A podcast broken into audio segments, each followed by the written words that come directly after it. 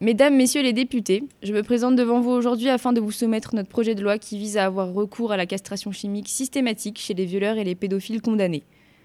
Qu'est-ce que la castration chimique? Elle se présente sous plusieurs formes, les injections et les pilules. Cela n'a évidemment aucune incidence néfaste sur la santé de l'individu puisqu'il s'agit d'un inhibiteur de libido qui a pour euh, but d'atténuer les pulsions sexuelles des principaux concernés. Aujourd'hui, nous vivons dans un pays où les lois concernant les délits rassemblant la pédophilie et le viol sont beaucoup trop laxistes, en particulier pour les récidivistes qui représentent 25% des violeurs. Une fois notre projet de loi mis en place, ce chiffre devrait diminuer de, moitié. Cette mesure permettrait la protection des victimes, mais également elle permettrait de dissuader et prévenir d'éventuelles tentatives de viol. Cette solution aurait pu éviter à Angélique, 13 ans, violée et tuée par un violeur récidiviste, mais cela aurait aussi pu épargner Sabine, 12 ans, Lydia, 9 ans, Céline, 22 ans, Maxime, 19 ans et Irène, 35 ans de subir des violences sexuelles. Nous avons conscience que cette mesure peut paraître un peu extrême.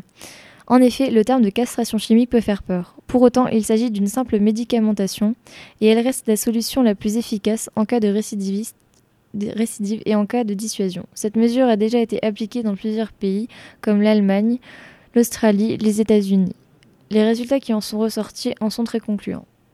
La castration chimique n'est pas une facilité en soi, comme le témoignage Christophe, ancien pédophile qui a eu des recours à la castration chimique. Depuis, je ne ressens plus d'excitation quand les jeunes s'assoient à côté de moi.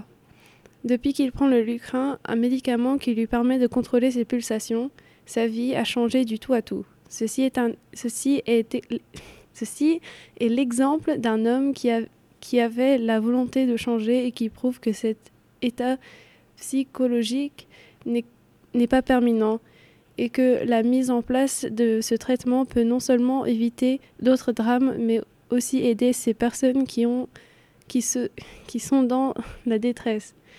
C'est pourquoi, mesdames et messieurs les députés, nous vous demandons de bien vouloir voter en notre faveur, en faveur de notre loi.